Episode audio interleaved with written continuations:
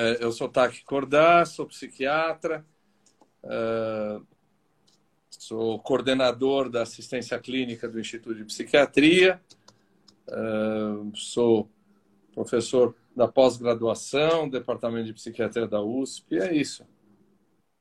Certo, eu sou, para quem não me conhece ainda, né? Eu sou André Carvalho, é, sou psiquiatra aqui em Fortaleza e terapeuta cognitivo comportamental, né? Já rodei o mundo aí ensinando e aprendendo, né? E sou atualmente também professor da Deakin University na Austrália né, a internet permite essas, essas venturas, digamos assim.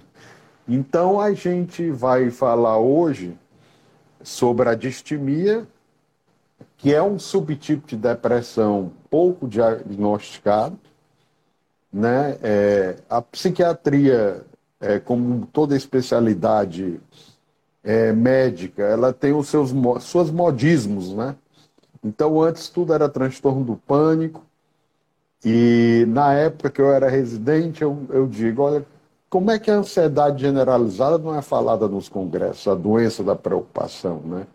Hum. E aí, o que motivou essa live, eu vou contextualizar, é que eu sempre valorizei muito a distimia, né? Eu acho que é uma doença incapacitante, que requer cuidados, né? interdisciplinares, e o professor Tac Cordaz escreveu há um bom tempo atrás, nas páginas amarelas da Veja, uma entrevista que eu gostei muito, eu era residente na época, em Porto Alegre, e também um livro que eu li inteiro, de capa a capa. Eu era muito empolgado como residente, aí eu li e gostei muito. Aí eu digo, olha, não tem uma pessoa que melhor, ele está aí o livro.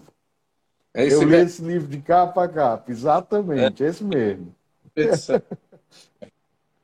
eu li de capa a capa na época e me encantei com o tema.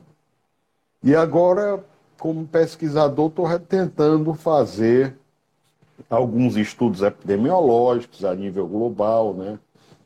Do Global Burden of Disease, e aí eu digo, não, tem uma pessoa melhor para a gente conversar né, que já se debruçou tanto sobre o tema antes de mim, e, e, e aí era isso, né? Então, vamos começar com a definição né, de distimia. O que é que o senhor teria a dizer assim sobre a distimia?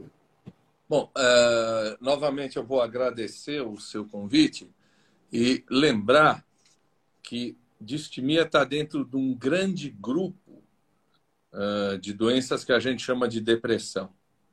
Uh, eu, eu vou sempre me referir, me reportar à depressão, porque distimia é um pedaço da depressão, e depressão ainda é um transtorno psiquiátrico mal diagnosticado, mal tratado. Quer dizer, já é difícil diagnosticar depressão, quanto mais distimia. Mas, é, em grego, o prefixo dis quer dizer defeituoso, quer dizer aquilo que não funciona. Né? uh, o grego moderno, quando eu falo alguma coisa que triste, que lamentável, eu falo distichos, que quer dizer que triste, né? Em português a gente fala disfuncional, disforme, dismorfo, né? Então, dis e timos. Timos quer dizer humor, afeto, um humor, um afeto defeituoso. Uh, durante muito tempo, aliás, o, o, o livro de distimia, eu, em geral, sou muito modesto, mas o título fui eu que dei. Do mau humor ao mal do humor. Porque a gente começa a ver pessoas que são, entre aspas, mal com o, mal-humoradas. Né? O exemplo clássico, é, você é muito jovem, você não vai lembrar disso, mas na televisão tinha um desenho que era o hard haha, que dizia assim, ó oh, vida, ó oh, azar. Oh. Então, é, são pessoas que o tempo todo se acham acham a vida desgraçada, a vida ruim. Então a distimia seria um subtipo de depressão, um subtipo de depressão de início muito precoce, né? E aí vale a pena a gente lembrar. Qual é a diferença então? Eu estou aqui conversando com você hoje animadamente, muito honrado com o seu convite. É, daqui a uma semana ou duas semanas, eu entro numa situação onde eu não tenho ânimo, eu não tenho disposição, eu não consigo dormir. Ou seja, a passagem da normalidade para a depressão é uma quebra importante. Quem me viu hoje vai dizer: esse cara eh, tem alguma coisa, esse cara. Esse cara daqui a uma semana, duas semanas, não é o mesmo cara. Na distimia, Isso. na medida que é um quadro crônico, é um quadro de leve intensidade, ele começa muito precocemente e ele pode ser confundido com a personalidade do indivíduo. Quer dizer, esse indivíduo é deste jeito. Esse indivíduo tem uma personalidade que é razoavelmente mais triste. É uma personalidade razoavelmente mais melancólica. É um cara que está sempre assim, é um cara que sempre está reclamando da vida. Então a distimia começa é, a colocar luz sobre algumas pessoas que eram chamadas de neurose depressiva ou de personalidade depressiva. E é bacana também, depois se você quiser, a gente fazer um percurso histórico de como é que isso vai sendo descoberto. Claro, e a distimia, inclusive, é importante a gente dizer que ela pode evoluir né, para um quadro depressivo franco. E aí recebe o nome de depressão dupla. Uhum. Né? E aí ela pode evoluir. Quem tem distimia tem um risco maior de ter uma depressão maior, apesar de a distimia não preencher os critérios suficientes, tipicamente, para um episódio depressivo maior. Que eu concordo, é extremamente subdiagnosticado, né? extremamente confundido com doenças físicas, e nos extremos da idade, mais ainda, né? Uhum. É um desafio diagnóstico, porque a distimia na infância, como o professor falou, de início precoce, é, é, é, ela pode se manifestar como irritável, só com irritabilidade. Né? E, é, e exige apenas um ano, ao contrário do adulto, que tem que ter dois anos nos critérios diagnósticos. Né? E na terceira idade, se manifesta muitas vezes com sintomas somáticos, né, que são confundidos com doenças físicas, dores no corpo, fadiga, um déficit de memória, déficit de concentração, memória recente, sobretudo, né? Então, é, é, é, a distimia estaria no espectro, de acordo com o DSM-5, das depressões crônicas. Exato. E... A gente há algum tempo, e eu ainda gosto de fazer essa diferenciação, não obstante a visão atual coloque tudo no mesmo pacote, né? Transtorno depressivo persistente. Mas é, é, é interessante você, ainda clinicamente, embora os critérios diagnósticos não diferenciem mais isso, diferenciar um pouco a distimia de alguém que teve. Isto é muito frequente no seu consultório, no nosso hospital universitário, tenho certeza, para os psiquiatras. Alguém que teve um quadro depressivo, não foi adequadamente tratado e que fica com resíduo de depressão. Fica Perfeito. com um pouquinho de depressão. Eu queria salientar isso porque muita gente deve chegar para você e dizer o seguinte: já tomei todos os remédios. Né? Aí você fala: não, isso não me adianta nada. Por quê? Vamos pegar uma droga X que precisa de 200 miligramas, dose máxima efetiva, né? e precisa que ela seja prescrita de 10 a 12 semanas. Se você usou 200 miligramas por uma semana, não presta. Se você usou 50 miligramas por dois anos, também não presta. É a combinação entre o tempo e a dose. E, infelizmente, no nosso país ainda parece ser um grande mistério as pessoas conseguirem utilizar antidepressivos de maneira adequada. Os antidepressivos Concordo. têm 70 anos, 60 e poucos anos. É, e aí, é, não é só clínico. Às vezes eu brinco que o clínico dá um comprimido aí de fluoxetina de 20 miligramas, que eu digo hoje que é antidepressivo de ginecologista, E aí depois você vai uma semana lá, um mês depois, e ele te pergunta: Você está melhor? Ah, eu estou melhor. Ótimo, está melhor, acabou. Eu ensino aos meus pacientes que o critério para a gente dizer que está funcionando um tratamento não é perguntar para ele se você está melhor. Estar melhor é como estar com 42 graus de febre você vai para 39. Você continua doente. O critério é: você voltou a ser o que você era? Você se reconhece? Este é você? Você olha e diz assim: este sou eu, as minhas emoções, os meus sentimentos, as minhas dúvidas, esse sou eu. Então, o que precisa acontecer de um bom tratamento antidepressivo não é o cara ficar ligado, o cara ficar. O antidepressivo não transforma um asno num gênio. Né? O antidepressivo, Isso. você volte a ser aquilo que você é. Este sou eu, pronto. Né? Então, Voltar é o... à função, né? A Isso. funcionalidade em todas as dimensões da vida. Né? Na, no lazer, na atividade. É, porque a gente tem que sempre lembrar também que esses quadros são uma grande fonte de absenteísmo, né? de falta ao trabalho. E tem um impacto econômico muito grande também, além de psíquico e social. Uhum. Né? E, e né? Uma, é uma importante fonte de absenteísmo. É, e aí a, a, a, o tratamento da distimia, eu acho que é, algumas depressões podem ser tratadas apenas medicamentosamente, o paciente entra em remissão por, por uma vida inteira, isso é verdade. É, é, remissão e, de, e volta da função, apesar de a psicoterapia ser sempre um aliado importante, mas a distimia, eu acho que a psicoterapia também ela, ela ganha uma robustez maior, né? uma, uma importância maior, né? tal como a ciclotimia no quadro. É, é, esses quadros, realmente, eu acho que a terapia, eu concordo com a Kiskel nesse aspecto que ele dizia, que esses quadros mais crônicos, a terapia é, é crucial. Uhum. Né? Uh, já antecipando um pouco, Uh, algumas pessoas estão dizendo na distimia não existe nenhum tipo de alteração de humor. Existe. Ele é um humor depressivo, crônico, de leve intensidade, que, como começa muito cedo, às vezes se mistura com a personalidade do indivíduo e as pessoas acham que ele é assim mesmo.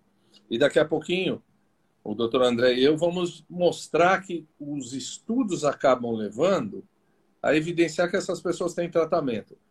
Mas o doutor André lembrava algo que é o seguinte: a Organização Mundial de Saúde, até alguns anos, fazia uma lista das doenças que tinham maior mortalidade, doenças infecciosas, etc. Depois de um tempo, a Organização Mundial de Saúde passa a fazer uma lista das doenças mais incapacitantes. Ele já lembrou isso. O que é incapacitante?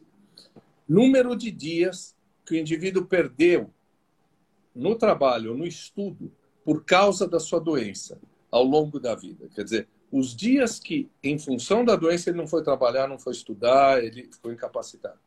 Das dez doenças mais incapacitantes, ou seja, que impedem o indivíduo de ter uma função adequada, cinco são psiquiátricas. Depressões, nas quais se, se insere a distimia, transtorno bipolar, esquizofrenia alcoolismo e transtorno obsessivo compulsivo. Então, é importante a gente dizer que uh, as doenças psiquiátricas são as doenças mais comuns do ser humano. Né? Por várias razões, nós vamos dizer, desde razões biológicas até razões ambientais, até esse mundo que nós estamos vivendo. É um mundo que, que é muito neuroeconômico. É, eu sempre costumo dizer que hoje você pede o supermercado, antes você ia no supermercado, você conhecia o balconista de sempre, você conversava na varanda, não tinha violência. Hoje em dia, você vai no Rap, no iFood, você pede tudo em casa, né? Você faz tudo eletronicamente, você Né? Então, é, é, é, o lado social do ser humano, a privação social, a solidão do homem pós-moderno, né? eu acho que são aspectos que a gente não pode é, nunca esquecer. Eu concordo. É, se me permite, eu acho que a gente já vai respondendo algumas pessoas e o Jorge nos manda a seguinte pergunta: Podemos falar em voltar a ser quem é? Com libido e orgasmo completamente atenuados pela ação farmacológica das doses eficazes? Veja, eh, as pessoas perguntam: antidepressivo dá redução de libido, redução de orgasmo? Pode dar. Pode dar. Significa o seguinte: determinada droga, que eu não vou ficar falando, bom, uma delas, paroxetina, pode dar redução de libido, retenção do orgasmo, etc., em 30% a 40%. Uma outra droga pode ocorrer em 10 a 15%. Uma outra Isso. droga, 20%. Então, isto não é o destino inexorável de quem toma antidepressivo. Se você tem alguém que está ótimo, mas tem uma perda da libido, uma redução da libido, isso não pode continuar, porque sexo é uma necessidade biológica, é uma fonte de prazer. Se o antidepressivo está atrapalhando a libido, ou é, orgasmo ou ereção, ou tem que ser trocado, ou você utiliza algumas estratégias, vamos chamar assim de antídotos. Quer dizer, existem algumas combinações farmacológicas para que a gente possa reduzir ou até acabar com essa história. Então, de novo, a, a história de que antidepressivo dá redução de libido, dá problema sexual, é verdade parcial. Dependendo Concordo. da 10% que da droga. Então, não é o destino inexorável das pessoas. Então, isso não deve ser. E, e, a importância também de distinguir que essa redução da libido pode ser um sintoma residual da depressão. Pode. E uma própria manifestação da depressão. Sem dúvida. Né? Que é um sintoma clássico da depressão. Então, o balanço ele não é tão simples. A atribuição de causalidade ao antidepressivo não é tão linear. Aliás, quase nada na medicina é patognomônico linear e na psiquiatria não. menos ainda. É, não existe nenhum sinal e sintoma psiquiátrico que diga para você é esta doença. Você iniciou de uma maneira muito interessante, dizendo que antes é, havia a moda do, dos quadros psiquiátricos, mas eu vou dizer assim, moda porque o homem é falho, porque os quadros psiquiátricos existem desde a Bíblia. Eu tenho uma aula que eu dou dizendo as doenças têm história. As doenças têm história desde a antiguidade. Mas o, o, o que eu estava querendo dizer é que. É... Olha, já me perdi. Eu estava falando das depressões ou das distimias, não sei, agora me perdi, daqui a pouco eu vou ler. O que, que eu estava falando? Da... Não sei, não sei, me perdi. É, eu... Ah, sim, você estava falando do, da ancestralidade das doenças, não é? Da moda. Isso. Isso, agora lembrei. Isso. É muito frequente hoje você receber um paciente com um transtorno bipolar, com depressão. E aí eu falo para os meus residentes sempre, quando eles vêm com anamnese e ninguém fez um heredograma, quer dizer, é, pai, mãe. Eu pergunto, você não acredita em genética? E eu explico. Se você perguntar para alguém, tem alguém na sua família que tem um problema psiquiátrico? 90% das pessoas vão dizer não. Eu digo, é o seguinte: como é o nome do seu pai, como é o nome da sua mãe? Eu sempre faço mãe, isso também. É das suas tias, como é o nome dos seus tios, o que os seus tios. Pega um por um, quer dizer, quando você destrincha, você vai ver que tem um monte de gente com transtorno psiquiátrico na família. E o que as pessoas chegam e dizem, ah, eu tenho um avô, um tiozinho, tá, esquizofrênico. Aí você pergunta, esse seu tio trabalhou? Trabalhou a vida inteira. Esse seu tio teve família? Teve, teve família. Interessante. Então, eu vou dizer para você o seguinte: isso não era esquizofrenia. É que na época, também você é um meninão perto de mim, né? lá atrás, há uns 30 anos, o cara disse que ouviu vozes, virava esquizofrênico. na verdade, é o que você está dizendo. Ouvir vozes ou qualquer outro sintoma pode acontecer em depressão, em mania, em transtorno bipolar. É que é. na época, qualquer coisa esquisita virava esquizofrenia. E hoje as pessoas, ah, eu tenho um tio esquizofrênico. Não era esquizofrênico. Provavelmente ele tinha, ele era depressivo, era bipolar. Ah, não é que a depressão também aumentou. Acho que hoje nós estamos discutindo muito depressão, distimia, papel de coisas que a gente nunca discutia. Poluição da água, poluição climática. Climática. Muita poluição Isso. climática e alteração genética né, em, em depressão. A gente está tendo cada vez mais episódios de depressão, mas eles sempre existiram. Né? Isso não é uma doença da modernidade. Isso, claro. E, e é importante a gente dizer que a, a, eu sempre digo aos pacientes também que o antidepressivo é uma droga extremamente eficaz, né? Os estudos, a meta-análise do Cipriani clássica deixou, fechou a questão, é, é, não tem mais dúvida, é, mas o antidepressivo você tem que mudar o estilo de vida. É o que eu digo, você não pode melhorar de uma depressão, de uma distimia, se você vive, continua a viver uma vida depressogênica, sem prática da atividade física, supervisionada, que dá melhor resultado, né? sem a mudança na dieta, né? É, é, tendo uma dieta pouco saudável, com excesso de carboidrato, de carne vermelha. Né? Então, é, é, é cada vez mais a medicina do estilo de vida está se aliando à psiquiatria, né? Que é uma especialidade médica já. Né? É. E, e, e, que a gente tem que ver essa intersetorialidade, essa interdisciplinaridade né? Na, nesses quadros. Uh, quem, como eu, uh, trabalha com psiquiatria clínica, estuda, pesquisa psiquiatria clínica, eu não sou terapeuta, não tenho competência para ser terapeuta, Lá no passado era chamado de organicista, o cara que acha que está tudo no cérebro. Né? Bom, precisa haver um cérebro para ficar doente, porque o indivíduo que está em coma não fica doente do cérebro, não fica com transtorno psiquiátrico, né? Mas a nossa atividade, você lembrou muito bem, vai muito além de prescrever antidepressivo. Quer dizer, você prescreve antidepressivo, antipsicótico, medicação para compulsão, etc. Mas, junto com isso, você prescreve psicoterapia e existem alguns tipos de psicoterapia. Não é qualquer psicoterapia. Não é? Psicoterapia tem que ser avaliada. Não adianta alguns terapeutas dizer, não, cada um é cada um, a minha terapia eu não avalio. Tem que avaliar. Quando você vai a um pneumologista, que você tem uma doença, você pergunta para ele qual é a minha chance de ficar bom disso. Aí o cara fala 60%, 70%, 80%. Você vai num terapeuta e diz assim: Eu tenho um toque. Qual é a minha chance de ficar bom disso?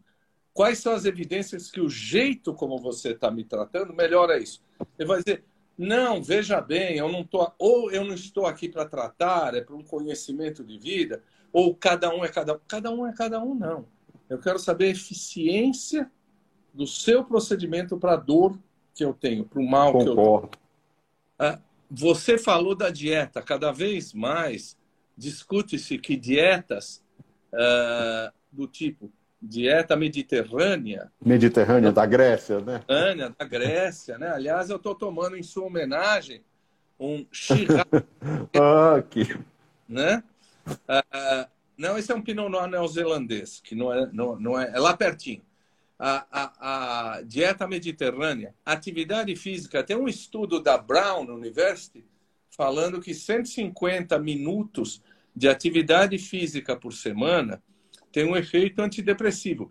Não é suficiente para substituir um antidepressivo, mas ele se apoia, ele aumenta a eficácia. Estou vendo aí entrar o meu queridíssimo, amado, estimado guru, né? Arnaldo Lorenzato, que está aí que é o homem que fala, pra, manda aprender, manda, eh, manda soltar. Quando ele fala, ó, vá naquele restaurante, é ele.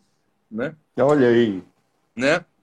Outra coisa é uma vida saudável. O que quer dizer uma vida saudável? Redução de álcool, redução de tabaco, não uso de drogas, não caia na, na esparrela de que maconha é uma droga inocente. Concordo. Não é. Né? Não é. é. o que a gente, o que, que é uma qualidade boa de vida?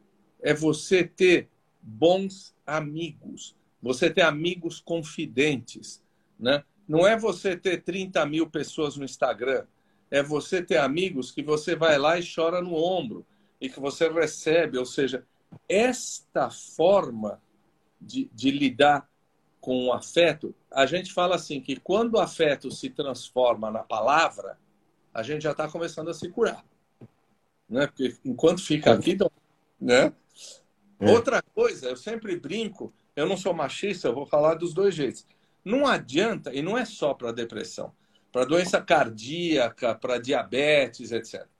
Se você é casado com uma jararaca ou um sujeito cruel, um déspota, a sua doença, seja depressão, seja um problema cardiológico, seja um problema reumático, vai evoluir muito pior do que se você. Sem dúvida.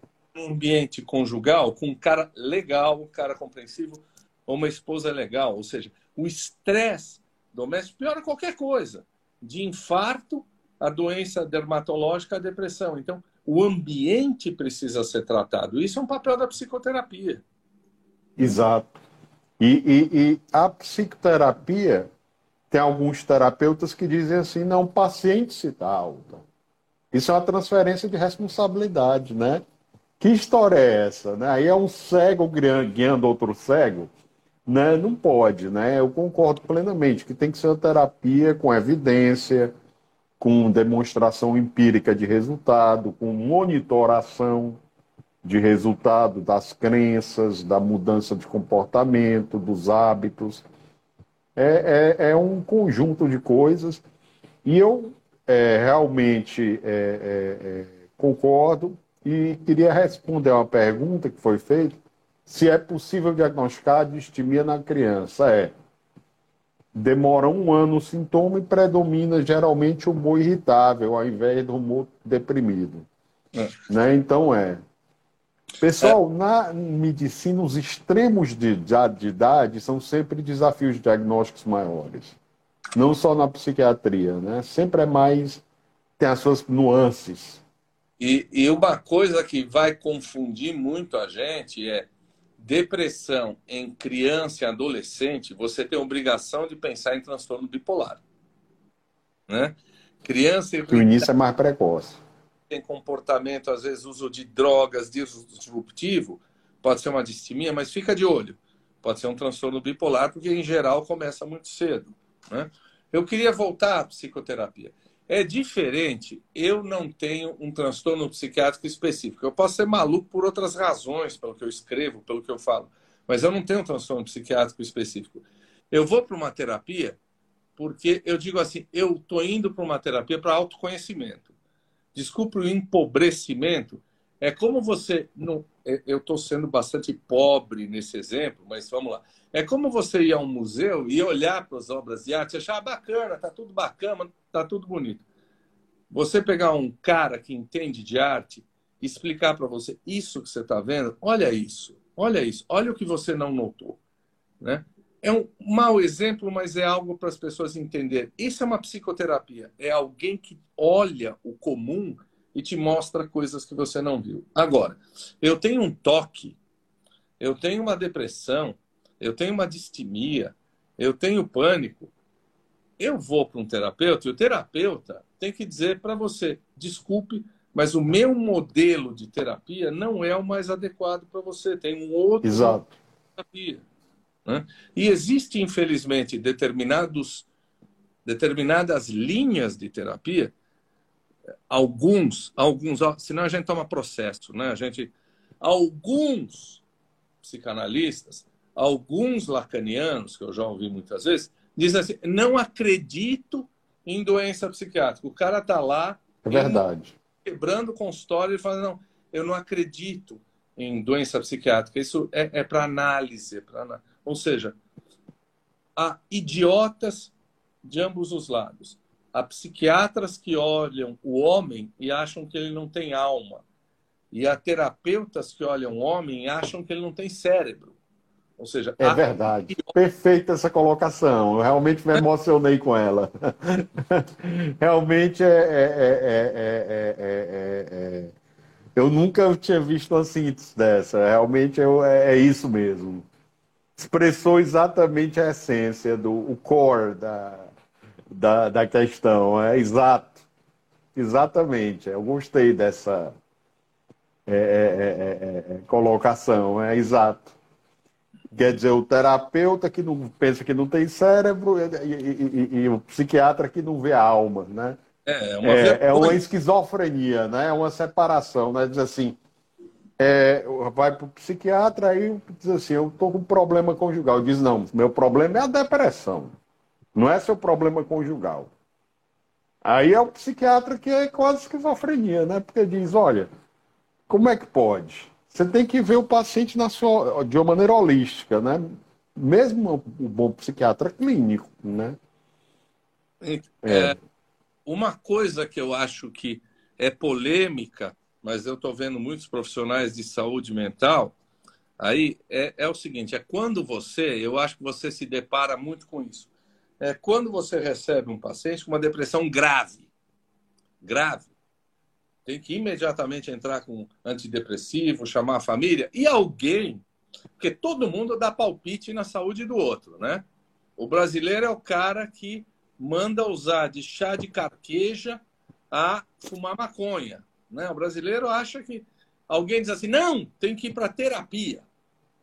Eu explico, olha, neste momento onde você está muito deprimido, existem modelos de terapia que podem te ajudar. E existem modelos de terapia, quando o terapeuta não sabe o que é depressão, pode tornar o seu quadro pior. Porque Concordo. terapia é. tem uma coisa em comum. Todas as terapias dizem para você: o responsável pela sua vida não é a sua mãe, o seu pai, a sua mulher, o seu. O responsável pela sua vida é você. É o que o Sartre dizia. É, a culpa não é da vida, é do que você faz com a vida que você tem. Então, se você pega um cara que está deprimido grave, vai para uma terapia interpretativa, onde o indivíduo o tempo todo devolve para ele que ele é responsável pelo estado dele, esse cara vai se matar. Então, Sem dúvida. Algumas psicoterapias não são adequadas em alguns momentos de vida.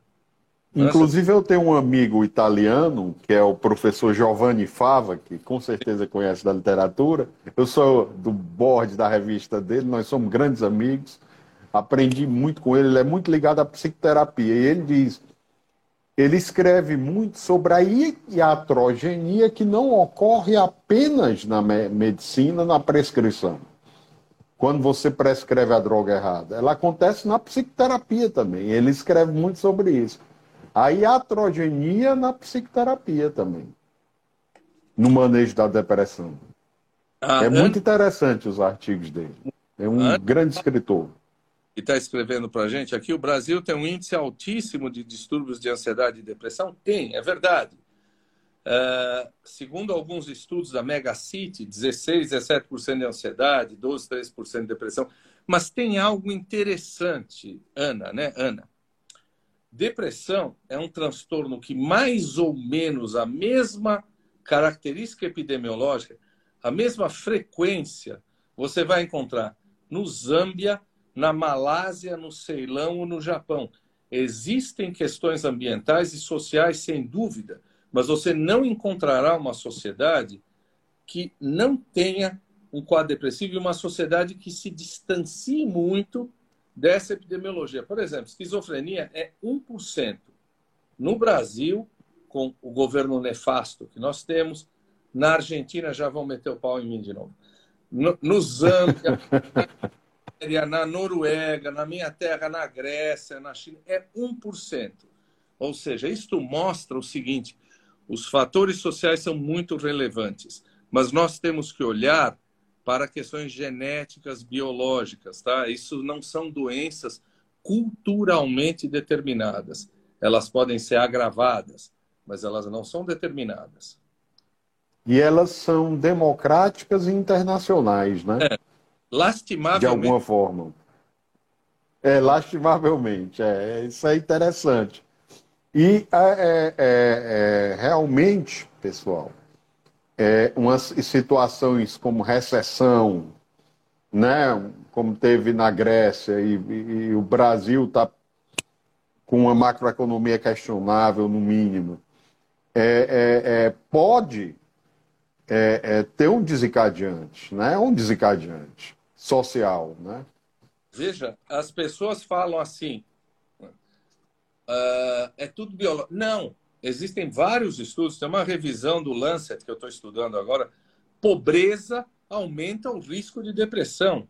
Claro, porque depressão tem a ver com frustrações, depressão tem a ver com alimentação inadequada, depressão tem a ver com violência também. Né? Depressão tem a ver com insegurança alimentar. Depressão tem a ver com falta de emprego. Né? Isso. Depressão tem a ver com não ter um SUS, infelizmente, adequado para atender rapidamente essa pessoa. Então, a depressão cronifica. Né? Ou seja, a gente tem que dizer que os fatores ambientais são muito relevantes né, nessa situação agora. Foi feita uma pergunta interessante e que é, geralmente coloca o médico na berlinda, o médico menos avisado, né? Diz assim, qual é a, a percentagem da genética e do ambiente? Hum. É, é, é, essa aí coloca na berlinda, porque, pessoal, tá essa resposta ela é relativa, porque a nível populacional, por exemplo, o transtorno bipolar é 80% genético. E a nível populacional, a depressão é 40% a 50% genético, certo? Mas isso não quer dizer que existia, eu acredito, pelo menos na depressão melancólica, a depressão endógena antiga, que uma determinada depressão de um indivíduo tenha 90% de genética. Então, quando a gente diz o que a gente pode estimar na população geral de depressivos é 40% a 50%. Mas o paciente individual pode ser 80% ambiental, o outro pode ser 80% genética. É por isso que eu sempre digo assim, como é a sua depressão, né? É uma síndrome tão heterogênea, nós trabalhamos com, com transtornos tão heterogêneos como é a sua depressão, né?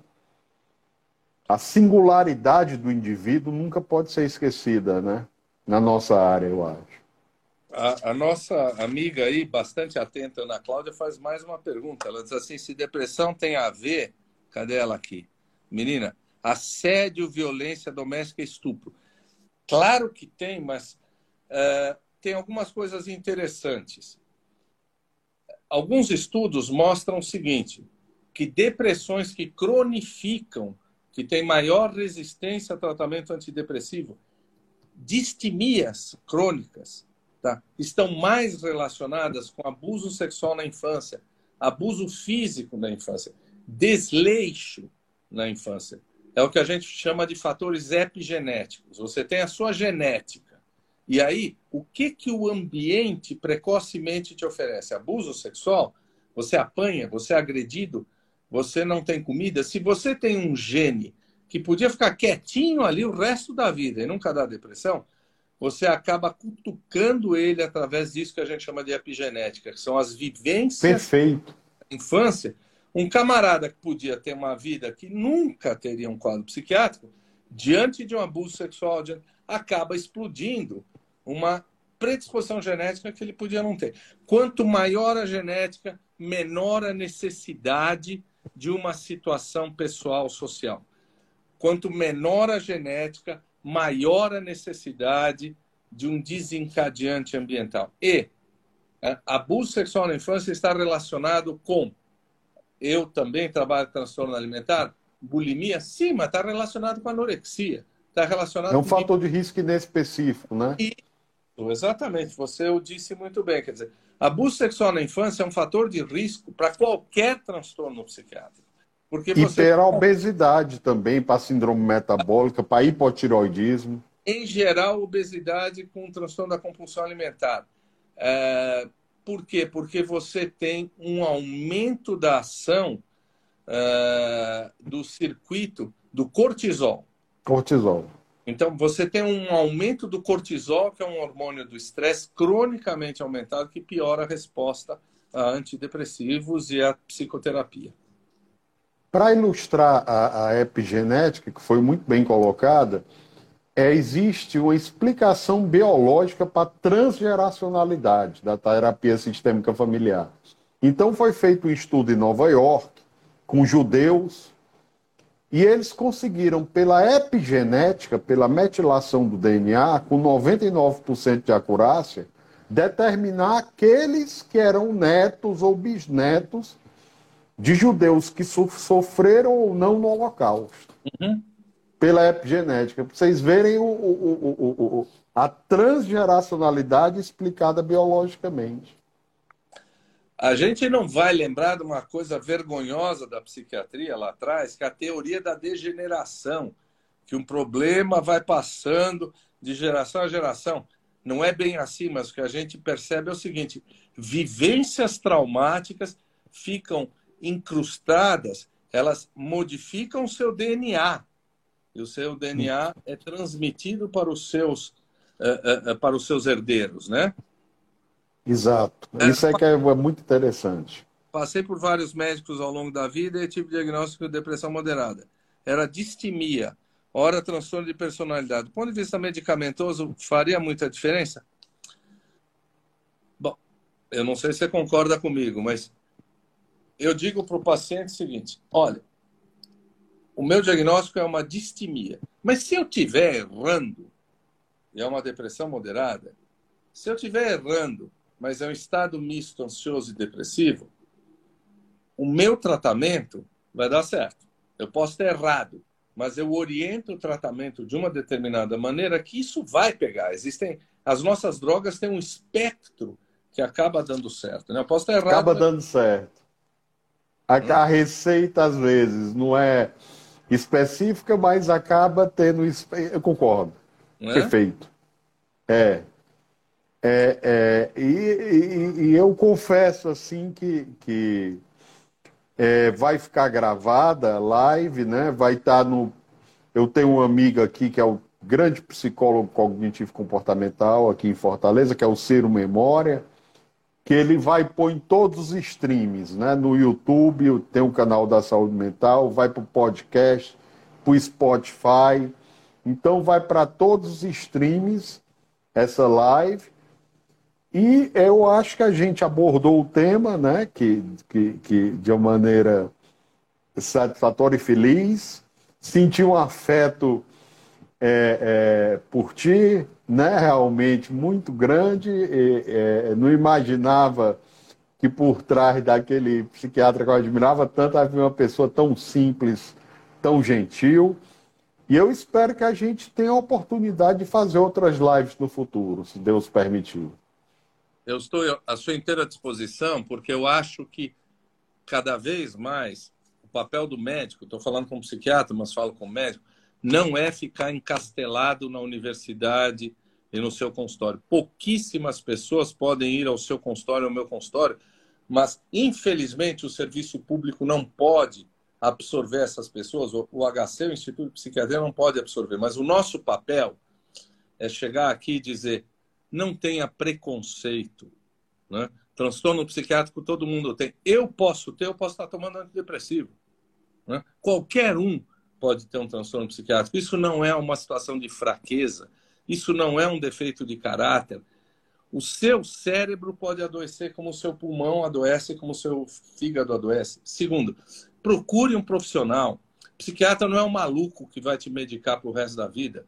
Existem critérios de tempo, e de medicação. Procure um profissional de saúde mental, um psicólogo bem orientado, dirá: isto vale para terapia, isso daqui nós vamos fazer um tratamento conjunto. Combinado.